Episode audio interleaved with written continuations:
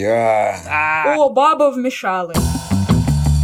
Йо-йо, всем привет, меня зовут Юра Котовский, я музыкант и редактор, и последние 15 лет я делаю различные медиа о современной культуре. Каждую неделю в подкасте Doom Scroll мы вместе с друзьями и коллегами раскапываем содержание четырех статей из западных медиа. Спорим, не спорим, а пытаемся решить нерешаемые вопросы, обсуждаем, что у нас сегодня в выпуске, что о нашем времени умалчивают медиа, но будут обсуждать историки. Ночные животные, откровения бывшей секс-работницы, которая встретила ночью не только множество постыдных вещей, но и понимание. Токсичность в голосовых чатах компьютерных игр никуда не девается, а также с чем связан такой интерес к Барби. Думскроллим, думскроллим, думскроллим, думскроллим, думскроллим, думскроллим, думскроллим, думскроллим, думскроллим. Итак, сегодня со мной э, в нашей виртуальной студии моя соведущая, исследовательница горизонтальных коммуникаций и будущая журналистка Ира Герасимова. Ира, привет, что у тебя нового? Привет! У меня новое то, что я работаю на этой неделе очень много, и я хочу наконец-то помыть свою посуду и убраться дома, пожалуйста. Также у нас сегодня в гостях Антон Березин, музыкант, диджей, человек совершенно не готовый к тому, что сегодня мы будем обсуждать про феминистскую повестку. Антон, привет, как твои дела? Всем привет, здравствуйте. Дела замечательно. Нахожусь сейчас в Сербии. Здесь стало довольно прохладно, всего плюс 28. Мы уже начинаем потихоньку надевать вещи на себя, что не может не радовать. Прежде чем мы перейдем к основному обсуждению материалов, я как раз хотел немножко пообщаться между собой. Вчера умерла Шина Токонер, большой музыкант, и я тут думал в последнее время относительно того, как какие песни и какие смыслы сейчас в России могли бы вот попасть именно в точку, потому что вот за последние полтора года я как будто не слышал таких вот песен, которые бы, не знаю, сказали то, что все чувствуют, да, и на фоне как раз новости о Шината Коннор я подумал, что, возможно, это должна быть певица, и, возможно, это должна быть э, песня от лица девушки. Даже на фоне того, что, типа, мужчинам там угрожает мобилизация, и, или мужчины как-то вовлечены в войну, девушки, они как будто исключены из этого процесса, и как будто они как раз могут сказать что-то такое, что всех как бы объединит. Мне кажется, что сейчас очень трудно найти треки, которые подходят. До сих пор никто не понял формы, в которой можно вот эти все свои страхи вложить закончились на каких-нибудь там порнофильмах, которые очень прямо говорят. Так и закончилось это все. Я бы хотела, чтобы это более метафорично, наверное, звучало. Во-первых, все уходят в какое-то детство, нарочитую инфантильность, выходные, обычную жизнь. Я бы хотела, чтобы эта музыка была от тех, кто живет в России потому что она действует больше от осознания того, что ты знаешь, где эти люди находятся. Ощущение, как будто бы люди, которые там делают музыку за границей и поют о том, что происходит, их несколько голосов такой же силой может звучать, как один голос человека, который поет об этом из России на данный момент. На самом деле не с чем сравнивать пока что.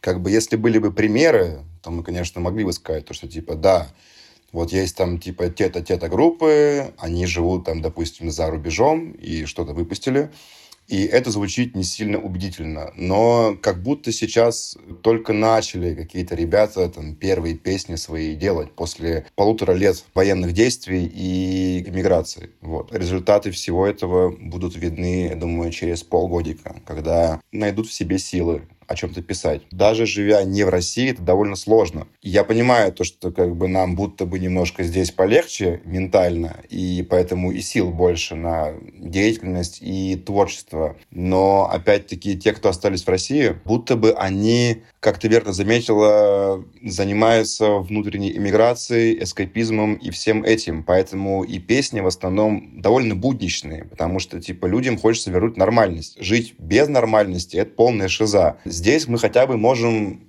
минимально притронуться к ней и начинать что-то делать, осознавать свои там чувства, рефлексировать и всякое такое. Но опять-таки процесс не быстрый, поэтому это вот только-только начинается. Первый материал, он от меня. И это даже не то, чтобы совсем материал, я тут немножко зачитерил. Это тред, господи, теперь сложно выражаться. Это ветка постов. Как вообще теперь можно говорить? Раньше я мог сказать, это тред в Твиттере. Теперь я не могу сказать, что это тред в Твиттере, теперь это ветка постов в Иксе. Ее написал автор, обозреватель технологий и маркетинга, создатель маркетингового агентства Multiply, Джордж Мак. Ветка называется «Что умалчивает медиа, но будут изучать истории». Есть, соответственно, какой-то набор тем, которые объективно э, являются частью объективной реальности, но они не совпадают с, с теми заголовками, которые в итоге попадают в медиа и той информацией, которую выкладывают в медиа. При этом он не говорит, что это вообще не обсуждается в СМИ. Есть вот издания типа Economist, Financial Times, которые освещают такие темы, но в конечном счете историки придают этим вопросам, этим темам гораздо больше вес, чем э, большинство СМИ. Сам материал — это где-то 25 различных фактов, абсолютно разрозненных, но которые мне показалось интересно обсудить. Например, один из фактов, что в течение последних 50 лет количество американцев в психбольницах и в тюрьмах поменялось диаметрально противоположно. То есть 50 лет назад все сидели, ладно, 600 человек из 100 тысяч взрослых сидели в психбольницах, а 100 человек сидели в тюрьме, то сейчас это наоборот. 600 человек в тюрьме и 100 в психбольницах. Далее он выкладывает тут статистику, что в медиа действительно там в течение последних 20 лет становится все больше заголовков, которые говорят о страхе, о злости, ярости, грусти и меньше о удовольствиях или меньше нейтральных публикаций. Приводит статистику, что фарма является очень большим рекламодателем в медиа. Допустим, на CBS 4 из 5 покупателей рекламы — это фармакомпании. Недвижимость в Британии самая дорогая с момента викторианской эпохи уровень мужского тестостерона снижается в течение последних 20 лет. Вот он упал на 20%, а количество сперматозоидов упало на 60% за последние 50 лет. Растет уровень одиночества. 15% мужчин и 10% женщин говорят, что у них нет близких друзей. И этот э, уровень снижается с 90-х годов. Современная авиация творит чудеса. И вот несмотря на то, что нас всех раздражает, когда полеты откладываются, есть статистика, где там в течение последних 50 лет количество отложенных полетов растет э, в три раза, а количество инцидентов, связанных с э, гибелью пассажиров, упало в три раза. В Японии практически нет бездомных, и он задает вопросы, они врут со своей статистикой, делают ли они что-то неэтическое, или, может быть, они что-то знают, чего мы не знаем. Э, индустрия видеоигр в разы больше, чем индустрия музыки, ТВ и кино вместе взятые. При этом, ну, действительно, что публично интереса к видеоиграм такого большого не присутствует. Да, он, наверное, присутствует среди там, молодого поколения, но м, глобально люди это не обсуждают. Глобально люди обсуждают, например, э, фильм «Барби» или «Оппенгеймер» цены на сотовые телефоны и телевизоры падают в течение последних 20 лет, в то время как целые на медицину и образование растут. В целом там еще есть какие-то разные факты. Хотел у вас спросить, а вам кажется, каких тем сегодня не хватает в медиа? Какие темы недостаточно показаны, представлены в медиа? Мне бы хотелось, чтобы конкретно в России было больше всяких расследований и социальной журналистики, потому что она важна. Я бы, например, почитала о том, как в психбольницах относятся там к бедным старикам, но как будто бы большому количеству людей сейчас это не так важно, потому что все приходят в интернет за развлечением, а не для того, чтобы решать еще чьи-то дополнительные проблемы, кроме как свои. Хотя мне самой иногда трудно дается их читать. Если бы я не училась на журналистку, хрен бы я, если честно, такое прочитала.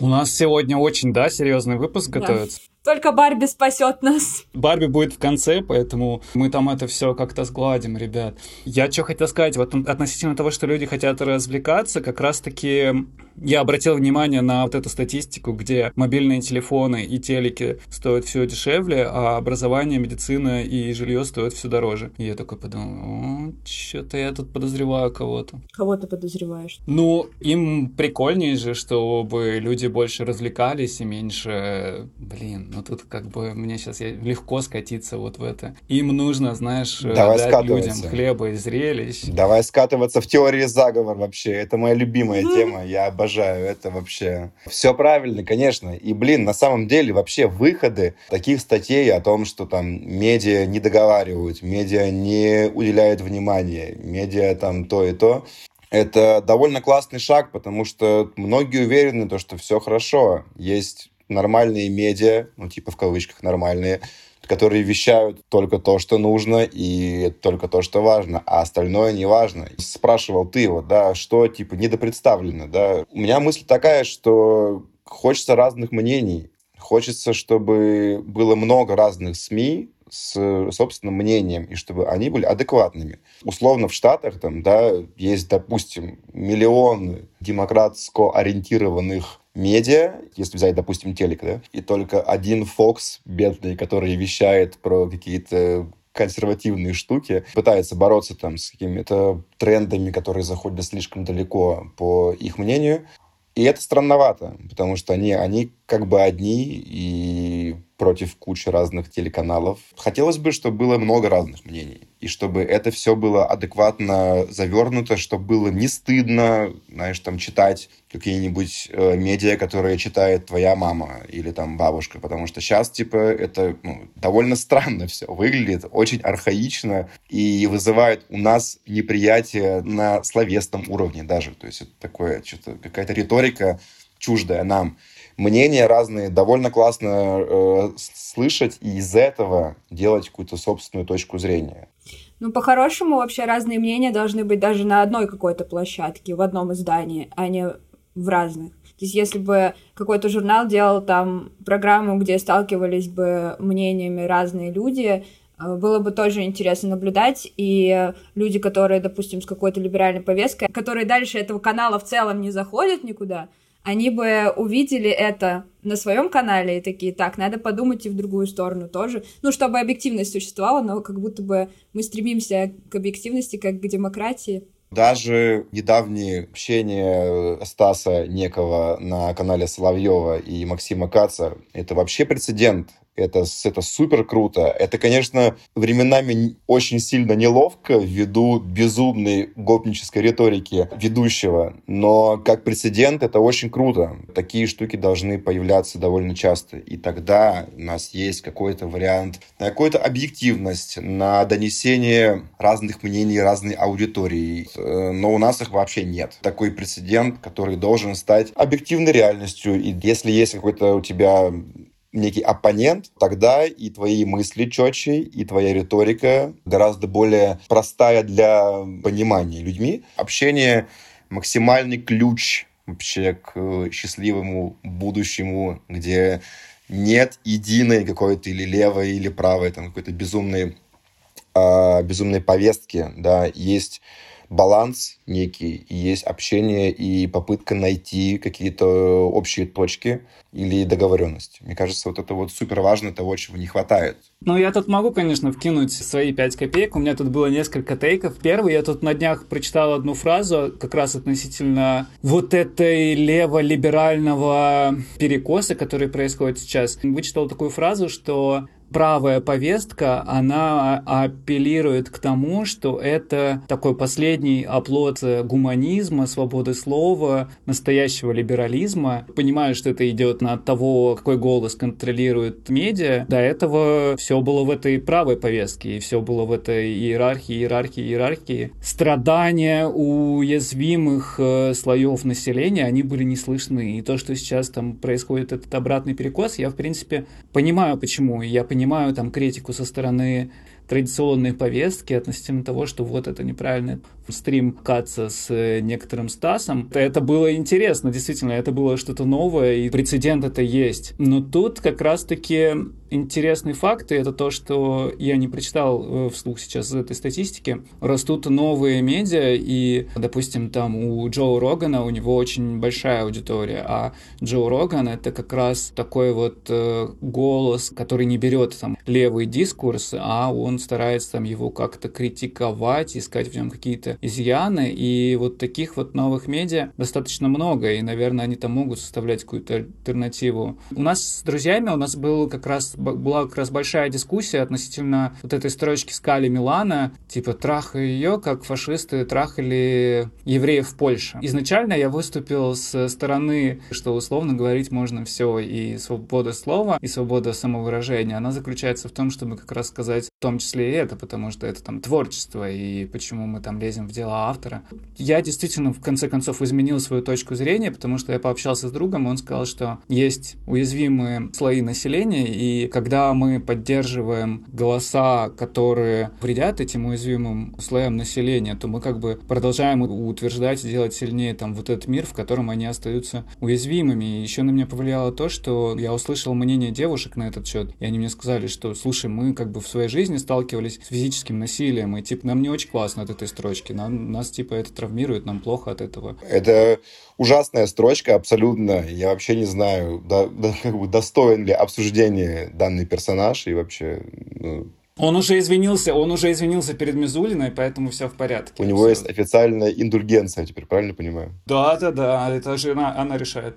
В сухом остатке ты был за то, что все можно обсуждать, все можно воспевать, э, ко всему можно отсылаться, а, а потом э, из, изменил собственную точку зрения на то, что некоторые темы настолько сильно делают больно и плохо некоторым слоям, собственно говоря, населения земного шара, что стоит быть запрещенными. Правильно понимаю? Даже не то, чтобы их нужно как-то запрещать, но там будущее поколение артистов, для них это во всяком случае будет важно. Я тут вспоминаю моду в 90-е на социально ответственные тексты, там это и Rage Against the Machine, и Beastie Boys, которые делали э, фестиваль в поддержку Тибета. Ну, наверное, как бы если будут такие голоса в культуре, наверное, будут и многие голоса, которые э, займут радикально другую точку зрения, потому что здесь как-то почему-то поляризовано общество, и пока я не вижу никакого потенциала, чтобы эта поляризация уменьшилась. Кстати, к теме вещей, вот, которые не освещаются в СМИ, а стоило бы, про рекламу. Много смотрю футбола американского, и там вот между всеми штуками там есть куча рекламы местной. Большинство, да, это какие-то фарма-истории, или же это страховки, страхование там жизни, дома и всякого такого. То есть, в принципе, это две штуки, которые у них постоянно крутят. Ну и плюс фастфуда, естественно, миллион вообще абсолютно. Я рад, что мы не забываем про Биг Фарма. Ира, давай к следующему материалу. Билл Гейтс. Мой первый материал на сегодня издание Хазлит «Мы все ночные животные», он называется. Его написала авторка Лана Холл, и там такой интересный лид. Работа в ночную смену была утомительной, но она показала мне ту сторону человечности и сообщества, которую я с тех пор не испытывала. Она сравнивает две своих работы. Один из них — это опыт в секс-индустрии, а именно она работала в массажном салоне по ночам, и тогда она пошла на работу просто потому, что она отчислилась из универа, и ей было больше негде работать, она пошла туда по нужде, можно так сказать. И второе — это корпоративная индустрия, там, где она сидела в офисе, у нее был соцпакет, и она жила в полном удобстве. Она это сравнивает и говорит о том, что как бы хорошо не было в корпоративной эстетике жить, существовать, она все равно скучает вот по тому опыту, потому что ей казалось, что тогда люди ее понимали и принимали больше, и среди этих работников было больше сплоченности именно. Вот, и она говорит о том, что у нее были очень хорошие отношения там с таксистами, которые ее подвозили после смены, и если там один раз сломалась машина у таксиста, и он сразу же вы, вызвал ей сам другое такси для того, чтобы она не стояла на улице и не мерзла, и проявил заботу о ней, потому что он понимал, что она отработала только что ночную смену, там, где ее лапали, там, где к ней приставали, там, где было очень много каких-то проблем. Еще у нее был опыт с девушкой в кафе, которая тоже ей наливала всегда доверху стакан кофе после рабочей ночи и подкармливала ее маффинами, и она говорит, говорит о том, что в корпоративной культуре она так себя не чувствовала, она ощущала, что она одинока, не было вот этой вот поддержки. Вот, мне хотелось бы вас спросить, был ли у вас какой-то такой опыт работы, может быть, по началу вашей жизни, когда вы понимали, да, у нас какое-то комьюнити такое негласное, что все друг о друге заботятся, и все понимают, в каком мы дерьме сейчас находимся и где мы работаем, и что в этом есть какая-то своя эстетика, что ли, не знаю. Есть, конечно. Это на самом деле довольно прикольная тема, потому что когда работодатель, какая-то фирма не заботится особо о своих людях, нет какой-то этой вот этики корпоративной, какого-то соцпакета некого, а людям приходится самоорганизовываться. Я вот работал э, на заре своей жизни а, в ночные смены суточные в игровых автоматах. Увлекательно абсолютно. Это схоже с дрожь-салонами, о которых вот мы тут недавно, или это были обычные салоны, массажные, не знаю. Это были дрожь-салоны, там, да, с претензиями. Ни разу не было, кстати, могу только представлять. Я работал в игровых автоматах. И публика там соответствующая просто безумная абсолютно. То есть какие-то взрослые мужчины с кучей денег, которые в любое время там приходят и что-то делают. Но опять-таки саппорт был катастрофический от э, таких же бедолаг, как я. То есть какие-то советы, какая-то помощь, какие-то контакты при, при допустим, устройстве. Куча-куча-куча разного всего. Это круто. Это был такой удивительный опыт, когда комьюнити, оно самосоздается довольно органически на базе того, что все вы понимаете, что это довольно чизи мероприятие, что это все довольно странновато, унизительно в каких-то аспектах своих, но пытайтесь как-то быть э, бодрыми, и взаимопомощь, она очень сильно выручает в данных штуках. Короче, есть какое-то очарование и обаяние у работы условно официантки, потому что, не знаю, возможно, потому что в такой работе нет, как я себе это представляю, может быть, это представление на основе каких-то фильмов, нет каких-то таких амбиций. Это подразумевает какую-то тоже свободу. Официантка делает, допустим, какую-то прямую функцию, после этого она совершенно свободна. Если на нее там кричит какой-то работодатель, она пойдет устроиться в другое кафе, она никому ничего не должна, как я себе представляю, и в этом смысле все окей. А люди как бы из корпоративного мира, у них там есть KPI, у них там есть кредиты какие-то, обязательства, обязательства, им нужно там снимать э, квартиру и как бы поддерживать свой уровень там дохода и, и комфорта. И получается, что они оказываются в некоторой зависимости как бы от своего работодателя. Это там позволяет создавать там эту систему подавления. У меня со временем все более и более мой язык становится... А, я как индейец разговариваю какой-то в борьбе с ковбоями.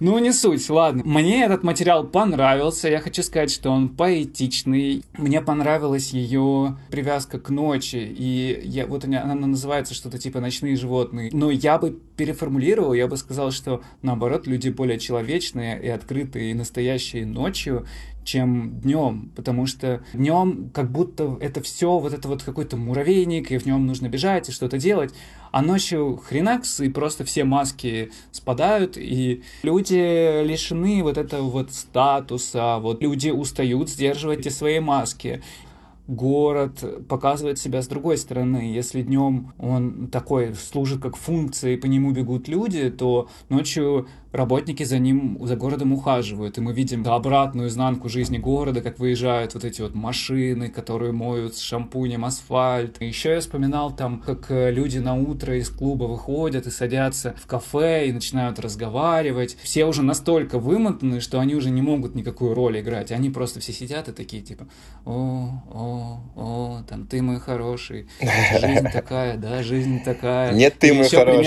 Нет, ты мой хороший. Да-да-да, или еще например, они там э, в конце концов идут рассвет встречать. Вот это вот все романтичное, поэтичное. Это вот то, что я увидел в этом материале, и мне это очень отозвалось. У меня недавно была супер ночь в Москве. Из-за того, что я опоздала на свой поезд на три минуты, тогда подумала, что все люди в Москве ночью супер какие-то добрые. Просто попросилась в туалет в цветы 24, а потом в итоге сидела там три часа с чуваками, которые работают 7-0, вот скручивают букеты. Я с ними разговаривала там про религию, пила чай, ела конфетки вообще было супер классно. А потом какой-то чувак, который тоже э, работник, людей доставлял на площади трех вокзалов. Просто подошел ко мне, дал шаурму с колой, и мы сидели, смотрели с ним на рассвет. Потом он купил мне наушники. Короче, это очень странная история была. Подарил машину. Подарил машину и вообще и квартиру на набережной. Там, Блин, вот денек. Не, не денек, а ночка. И в этом и магия, потому что днем этого не могло случиться. Как будто бы э, ночью я могу зайти вообще в любую открытую дверь, которая реально до сих пор еще открыта, и сказать, мне нужно вот это, вот это, вот это, дайте, пожалуйста. И там рабочие люди такие, боже, хоть кто-то нам скрасит эту ночь, да, окей, мы, мы сделаем все, что угодно для тебя. Но если говорить прям про работу, вот я не сказала про мой опыт, как за мной ухаживали. Я когда работала в пятерочке, я помню, женщина-пекарька постоянно подогревала мне пиццу перед тем, как я уйду со смены. Это было очень таким добрым от нее знаком. Она постоянно такая, типа, Ира, ты уходишь там через 15 минут, окей, я ставлю пиццу специально для тебя, чтобы она была горячая. Я всегда уходила домой с горячей пиццей, иногда покупала ее просто ради вот этой женщины, и это было очень классно. Забота существует, она вон там. Блин, и очень классный опыт. каждому депутату надо проработать на такой работе, чтобы понять, что чувствуют вот эти люди. Дум скроля. Дум скроля. Дум скроля. Третий материал на сегодня — это материал Алисы Мерканте на игровом сайте. Это старший редактор игрового сайта Kotaku. Соответственно, он вышел именно там. Называется он «Несмотря на все достижения, Игры по-прежнему делают слишком мало для того, чтобы остановить токсичность в голосовых чатах. Она рассказывает, как в 2007 году она начала играть и тогда впервые встретилась с голосовыми чатами и была поражена уровнем э, токсичности в нем. И особенно токсичность касалась женщин. Она слышала угрозы изнасилования, жена, ненавистнические замечания, сексуально неприемлемые комментарии. При этом для того, чтобы качественно играть в эту игру, нужно работать в команде, и для этого нужно использовать голосовые чаты. Другая героиня материала, с которой она общалась, она описывала, как в CSGO, например, два игрока переградили ей путь и не давали ей играть, и говорили сообщения типа «Сколько стоит твое обнаженное тело? Какой у тебя размер груди и бедер? Или я тебя трахну?» Для того, чтобы избегать этого, многие девушки, которые хотят продолжить играть, они, например, используют какое-то программное обеспечение, которое меняет э, голос, чтобы притвориться мужчинами, либо совсем не участвуют в голосовых чатах. При этом сами компании и разработчики компьютерных игр, они вот стараются решить эту проблему. Например, у них появляется функция, где можно написать рапорт, пожаловаться на какое-то некорректное общение в чате, и потом компания это проверит, если что, заблокирует пользователя. Но там много изъянов у этой системы, например, некоторые игры вообще не записывают историю голосовых чатов, а другие, которые, например, ждут э, рапорта, для геймерш это является некоторой проблемой, чтобы после того, как столкнуться с э, агрессией,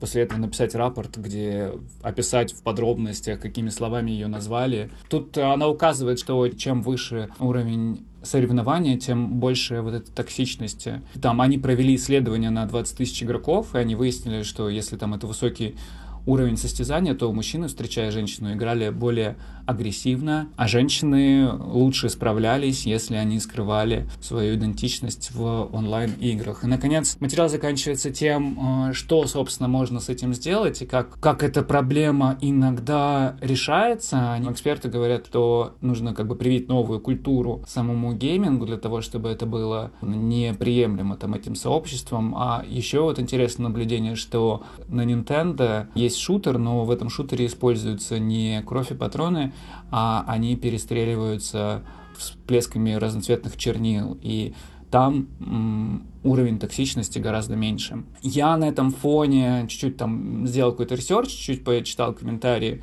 нашел вот эту теорию преобладания придурков в интернете. Это то, что как только нормальный человек получает анонимность и э, широкую аудиторию, он начинает вести себя зачастую как мудак. Такие материалы важны и полезны, потому что когда я читаю непосредственно про то, с чем сталкиваются геймерши, когда они писывают подробно, с какими комментариями они сталкиваются, мне проще поставить себя на их место и испытать какое-то сочувствие, да, которое я бы не испытал, потому что я не могу там себя представить в их шкуре, и поэтому, опять же, тут важна дискуссия, диалог, важно, чтобы мнение тех людей, которым плохо, чтобы они это высказывались, и при этом там в России все больше законов, которые как раз эти группы ограничивают. Еще я подумал про цензуру в интернете, опять же, нужна она, не нужна, подумал, как это реализуется там в нашем обществе. Если представлять себе интернет как городскую площадь, то что людям мешает, э, я не знаю, выйти на площадь и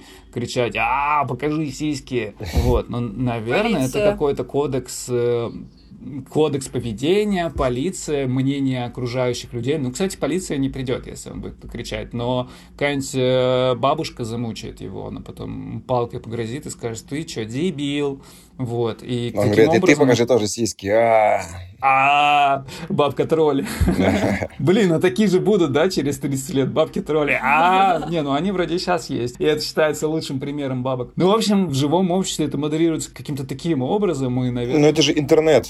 Там всегда было так, что, типа, любой может высказаться и анонимно. Я всегда удивлялся безумным комментариям под любым постом от любого там медиа. Такая шиза начинается просто. Там какие-то срачи безумные. То есть люди просто сходят с ума, пытаются доказывать. Есть люди, которые годами оттачивают свое мастерство интернет-баталий, которые могут реально в текстовом виде довольно складно, не всегда уместно, но довольно складно противостоять своим, так сказать, э, виртуальным оппонентам. Это у них довольно здорово получается. Причем э, в реальной жизни такие люди зачастую из себя особо ничего не представляют, но вот там они просто самые главные, и цари просто абсолютно форма всех. Я думаю, то, что это штука, которая всегда есть и будет. Э, Цензурирование чего-либо, вещь такая, тоже палка о двух концах. Самый классный выход из э, этого всего — это саморегуляция. Если общество геймеров, любителей форумов про собак, комментаторов в медиа о политике придет к тому, что, блин, мы вот тут все как бы вместе, и давайте быть окей. Верю в людей, я думаю, то, что если им дать немножечко сеять зерна кайфа и взаимоуважения, они такие, блин, так ты же тоже играешь в эту игру, и я играю. Ну и что, что ты, Наташа, а я Серега. Блин, мы играем все вместе в игру. Круто. Мне кажется, что до сих пор у нас в обществе, во всяком случае в российском, э, игры компьютерные — это какое-то мужское занятие. Типа это какой-то мальчишник. Когда у меня был бывший парень, они постоянно играли именно в мужском комьюнити. Это было такое, что вот я пойду с пацанами, порублюсь тут каточку. Нахождение там женщины, оно как будто было чем-то неестественным. Как же мода на стримерш, которые сейчас их просто куча, и это просто какие-то девчонки, которые играют с пацанами, типа, и стримят это все. Как будто это сексуализация немного в каком-то плане нет.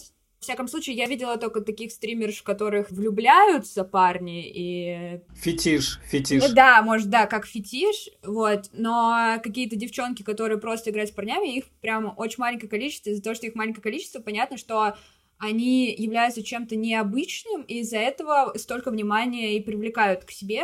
Плюс я закинула в один паблик вот как раз э, вопрос для девушек. Расскажите про ваш опыт э, с мужчинами, как вы играли вообще. И мне тут написали некоторые кейсы, вот типа того, что их даже, ну вот, называли уменьшительно-ласкательными словами, ревновали к другим, с кем играла. Вот это мне очень странно. То есть вы только начинаете играть, и они такие, «М, почему ты играешь другим? Ну, то есть, как будто бы из этого разряда мальчишника некого э, с появлением женщины это переходит в какие-то странные другие отношения, то есть у вас уже и не посиделка с парнем, потому что типа, о, баба вмешалась, и вот, вот в эту историю. И э, мужчины, которые хотят кого-то себе найти, но в реальной жизни они как будто бы боятся, они пытаются все вот эти свои пикаперские приемы применить в интернете, потому что, если что, они могут просто слиться, и их никогда больше не найдут. И из-за этого происходит какое-то такое напряжение, и они пытаются, как мне кажется, еще больше, э, ну, применить вот это вот, ну, называть как-то женщину, потом вот э, спрашивать, есть ли у нее парень, э, какие-то комплименты, какие-то шутки травить тупые и так далее. Но это просто потому, что там, видимо, за компом сидит чувак, у которого вообще не было там опыта отношений или был, но маленький, и он пытается как-то это попробовать, и такой, ну, я постоянно играю в игры, тут женщина появилась, ладно, давайте.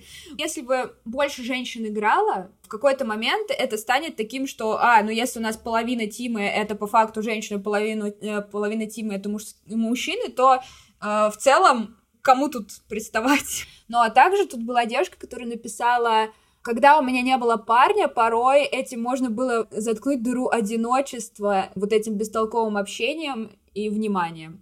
То есть, по факту, некоторым девушкам это тоже нравится, такой момент коммуникации. Но иногда он переходит как бы границы, и да блин, на самом деле, типа, это все же просто какая-то ксенофобия и ее какие-то да, ксенофобия, различные вот. морфы. Да, то есть вот какие-то мужские дела определенные есть, и игры почему-то считались мужскими делами. То есть даже я э, во время своего школьного возраста не играла в игры, как мне кажется, потому что как база я думала, что это просто мужское дело. Я не знаю, то есть у меня было какое-то разделение, что все мои друзья-пацаны в это играют, а я как бы даже не интересовалась. Такое что-то, чего я не должна касаться. То есть у меня такое ощущение было. Типа мужское хобби, мужское да, хобби. Мы да. идем в гараж, короче, с пацанами в гараж. Это такая, типа, я хочу в гараж, да что-то там, что мне там делать, типа, такое. Да, типа как ставки на спорт, я не знаю, нормис мужик, вот, и его образ. То есть он смотрит футбольчик, пьет там Жигуля и все вот это, и как будто бы я такая, ну нет. Где камеры у меня дома стоят? Просто ты так что-то там рассказываешь, думаю, где камеры стоят у меня? Блин, на самом деле это очень важная тема, которая находится где-то между какими-то безумными левацкими страданиями, типа, и реальной бедой, потому что, типа, есть прецеденты реально, когда как будто бы человек там из какой-то малочисленной группы для этого хобби или дела не идет туда, потому что там как бы не представлена его какая-то социальная группа или там пол там или что-то как бы такое. Да, базара нет, это довольно сложно, типа, но опять-таки, если тебе что-то очень нравится, ты в принципе, через все, через все проблемы идешь, типа, через все тернии, каких-то своих целей добиваешься. Если тебе реально что-то очень сильно нравится, ты будешь это делать, несмотря на школьников, какой-то буллинг, потому что, типа, рано или поздно ты им всем докажешь, и себе в том числе, там, что ты, как бы, блин, стоящая часть этого дела, come on, нужно меня уважать, а потому что я прикольно делаю дела свои здесь вместе с вами, и даже лучше вас временами, йоу-йоу. Поэтому и все эти шутки и приколы заканчиваются ровно в тот момент, когда ты выходишь на какой-то общий уровень и там выше его Короче, докапываться будут до всех. Мне сложно с этим. Короче, это моя больная тема вообще представления меньшинств и всякое такое, потому что я сам как бы являюсь группой, которая отличается от, от людей. Я заикаюсь. Это моя беда, с, с чем я живу уже кучу-кучу лет. И никто меня не жалел никогда. Нет никаких специальных условий для таких людей. Типа, это, это безумно сложно. Это невероятно сложно. Это каждый день ты какой-то маленький героический поступок делаешь, потому что не приспособлено общество к этому. И ничего страшного. Блин, живу, как-то преодолеваю все. И шоу на радио было, и вот с вами разговариваю более-менее. Да, типа, общество несправедливое, ну, come on, это и не, и, и не фильмы утопии, знаешь, когда там все ходят в сереньких вещах и такие, здравствуйте, я очень нравится, вам очень хорошо, да-да-да, и у вас все замечательно тоже. Люди, типа, не сильно роботы, люди разные. Не получается так, что, типа, тебе будет всегда хорошо и всегда приятно иметь дело там с э, социальными системами или с государствами. И, да, это сложно, базара зеро, но таков путь, ё-моё. Если тебе хочется что-то, если тебе реально это нужно, ты берешь и делаешь. Э, не страдаешь, не говоришь, ах, было бы классно, типа, да, менять что-то, как-то разговаривать точечно с людьми, кто там делает тебе, допустим, больно из-за того, что у тебя какие-то там особенности есть, это окей, но от социума нужно просто отъебаться реально. И пускай они там балдеют сами, делая свое дело и получая удовольствие от этого.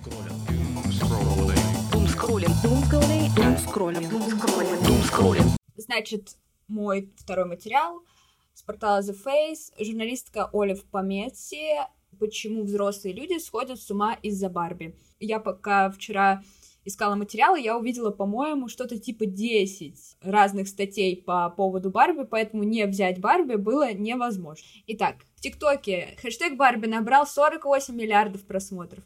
На Пинтерест поисковые запросы наряды Барби выросли на 614% за последний год. Авторка статьи объясняет, почему для именно взрослых людей Барби это так важно сейчас. В подростковом возрасте для того поколения, которое сейчас будет смотреть как раз фильм Барби, розовый цвет был довольно странным, его все отрицали, потому что была немного другая у всех фаза, и сейчас этот фильм как будто легализовал просто розовые наряды и блестки, и все с этого жестко кайфуют, потому что они могут быть не тупыми дурочками, ну, которых они представляли, как раньше все одевались в розовый, именно тупые дурочки, хотя, ну, я так не считаю. Сейчас может кто угодно, с каким угодно стилем в одежде одеться в розовый и быть при этом увиденным, услышанным, модным и супер крутым. А второе, то, что это эскапизм, опять же, потому что последние три года мы живем постоянно, думая об ужасных новостях,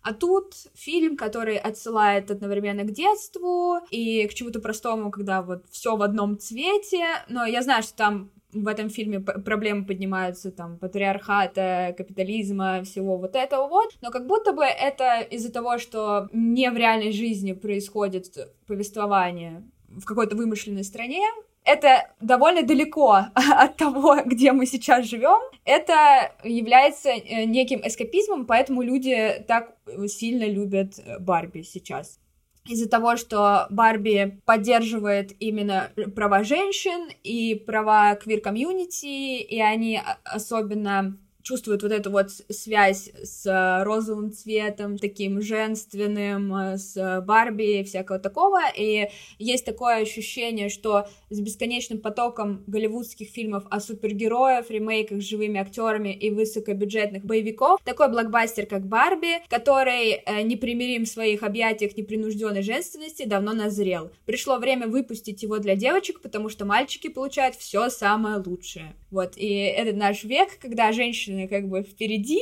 Фильм э, именно для женщин, для женской аудитории, куда женщины могут прийти на свой какой-нибудь девишник, одеться в розовое, а мы реально, я сейчас во всех своих девичьих э, группах, в которых я состою в телеге, мы обсуждаем, как мы наденем розовую и пойдем смотреть Барби куда угодно, пиратку, не пиратку, потому что в России не показывают. Это, кстати, очень грустно, что у нас нету показа, потому что я бы хотела нарядиться в розовое и пойти на Барби.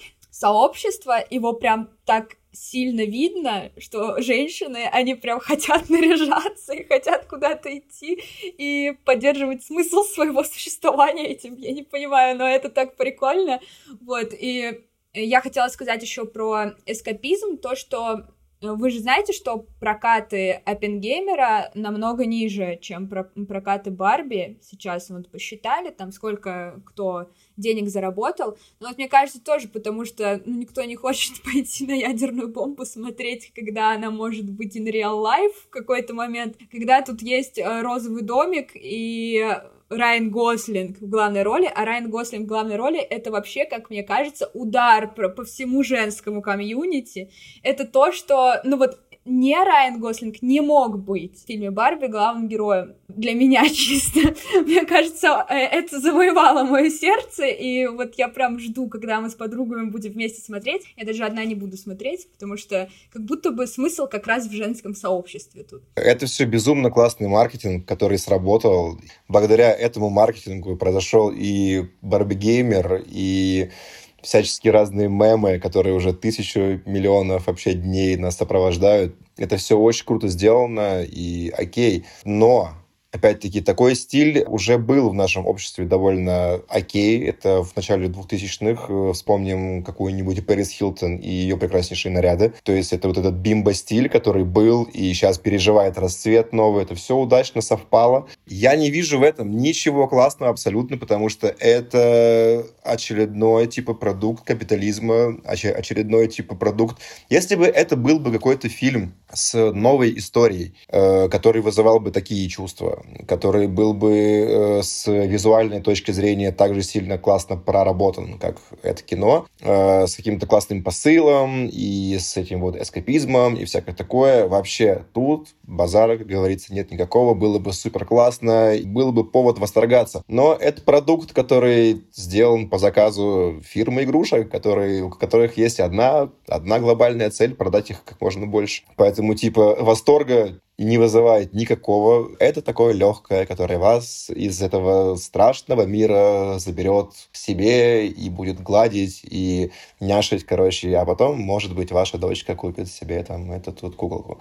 Увлекательно то, что все это шло в параллели с опенгеймером, и опять-таки это очень грамотный ход, потому что всегда мир делился на тех, кто типа следует э, массам, и не такусик. Абсолютно, абсолютно прекрасных не, не такусик, которые такие, ой, боже мой, Барби это такое все мейнстрим, а вот Нолан с опенгеймером, я буду смотреть его, потому что там 60-часовой фильм про то, как человечек делает атомную бомбу, и которая сейчас может тоже произойти. Вот это важно. Это гениальная штука, это невероятно крутой маркетинг и расположение этих двух осей вот так вот что и, говорится, нашим и вашим, типа, и не такуськам, и которые, типа, вот, мир такой вот жестокий, но спасибо большое компании, которая вот сделала Барби. Да, я понимаю, что это все жестко, какой-то коммерческий ход, который играет на струнах моей души, которая хочет обратно в детство, но я это все прекрасно понимаю, и у меня есть потребность в этом, у меня есть потребность снова пережить то, как я играла в эти куклы, ну, может, вы не играли в куклы Барби, вот, я не знаю, в чем тут как бы, может, вы играли в атомную бомбу в детстве, конечно, я не знаю, как будто бы ты хочешь на это купиться, то есть нет такого, что тебе врут, что это не коммерческий ход, а на самом деле это коммерческий ход, то есть все прекрасно понимают, кто на чем нажива... наживается, но при этом такое, да, возьми мои деньги, и я пойду. Для того, чтобы скрыть что-то, нужно это поставить на самое видное место. И они настолько сильно гиперболизировали эту вот мысль о коммерциализации проекта, что, типа, это стало его фишкой на самом деле. То, что, как бы, все все понимают, да, но они настолько сильно вывернули это, выкрутили яркость и там сатурацию на максимум, что посмотрите, вот настолько это коммерческий продукт, что это, это стало какой-то шуткой и каким-то мемом самим, типа. На самом деле, Барби здесь достаточно крутой пример, на мой взгляд, того, что вот эти вот игру на ностальгии и на каких-то детских символах, их нужно делать для взрослых. Вот был фильм Чип и Дейл, который там, по-моему, сценарий делали, либо режиссировали, комики Lonely Island. В чем проблема с «Русалочкой» лично для меня, что они пытаются зачем-то сделать то же самое на детей, пытаясь это полностью как бы обновить, э, такой ремастер, я не знаю, перевыпустить просто то же самое. А вот когда делают вот эти детские символы, но для 12+, а Барби это еще и 12+, и играют на чувствах взрослых, мне кажется, это более какая-то рабочая схема. Ну, типа, дети сейчас, им интересно там какой-то Genshin Impact и вот это вот все, а нахрена им там Том и Джерри, и когда и в итоге этот Том и Джерри вообще не попадают ни в какую аудиторию, ни в детей, ни во взрослых. А Чип и Дейл все видели, да? Чип и Дейл классный, вот, я видел, он, он хороший. Чип и Дейл, в смысле, невероятно крутое кино. В смысле, насколько был безумный скепсис у меня, это просто было такое кино, потому что уже нечего смотреть, и думаешь, ну ладно, потому что Том и Джерри там буквально 20 минут, и ты просто выключаешь, это недоразумение. Я не смог, да, да, да, да, да, да. А потом ты включаешь Чип и Дейл, и такой, типа, серьезно? То есть тут такой вот метакомментарий. Это невероятно крутое кино. И вот такого было бы, если больше, было бы очень круто. Это реально взрослое, классное кино, основанное на, на тех образах, там столько отсылок, там столько всякой крутизны. Там есть Соник, стрёмный Соник, которого убрали из, потом из фильма Соник, которого странное лицо. Он там есть, Ugly Соник, он там персонаж. Они снимали фильм, несколько лет назад вышел, и, ну, про Соника нового. И сделали тизер, и там он абсолютно уродливый. Ну, то есть прям, ну, без слез, не взглянешь. Это безумная такса на э, стероидах синяя. Fan community Соника, они сошли с ума. Они писали им, это отвратительно. Переделайте, верните обратно нашего Соника, как он должен выглядеть. Окей, и они как бы отложили дату фильма, переделали все и сделали его более-менее как раньше. Но вот этот вот Агли Соник, он остался в поп-культуре, там какие-то были шутки, мемы, и, блин, он есть в Чип твою налево, и он там такой, типа, я, говорит, Агли Соник, и он работает на каких-то выставках, там, типа, с ним фотаются люди. Это невероятно круто, вау. Итак, сегодня у нас были такие темы, как что о нашем времени умалчивают медиа, но будут изучать историки, ночные животные, откровения бывшей секс-работницы, которая нашла много поддержки и теплоты от людей, которых она встречала. Токсичность в голосовых чатах, компьютерных игр и вообще от лица анонимов в интернете. Ну и, наконец, э, Барби, шумиха вокруг этого фильма, и также другие фильмы, которые отсылают нас к ностальгии по детству. И если вам понравился выпуск, э, ставьте сердечко в Яндексе, ставьте оценку в Apple Music, подписывайтесь на наш э, Telegram, в описании вы найдете ссылку. Там мы собираем все статьи из этого выпуска, а также делимся ссылками на те материалы, которые не вошли в эпизод. Там же пишите свои комментарии, с какими мыслями вы согласны, с какими нет. Если таковые у вас будут. Эпизодом работали редактор-монтажер Юра Котовский, второй редактор Ира Герасимова. Обложку для подкаста сделала легендарная Алекса Зотова, а артворк для всех эпизодов в YouTube делает Вася Раб. Кстати, в двух недавних выпусках мы ошиблись. Э, Для обоих прошлых эпизодов обложки на YouTube сделала не Вася Раб, а Лиза Степанова. Ей спасибо большое. Возвращайтесь через неделю, в следующую пятницу эфир будем вести я и Витя Савин. Спасибо, Ира и Антон. Да здравствует дискуссия, оставайтесь вежливыми. Респект всем нетакусикам. Пока-пока. Пока! Главное, чтобы солнышко светило вам. Пока. Дум скроллим. Дум скроллим. Дум скроллим. Дум скроллим. Дум скроллим. Дум скроллим. Дум скроллим. Дум скроллим. Дум скроллим.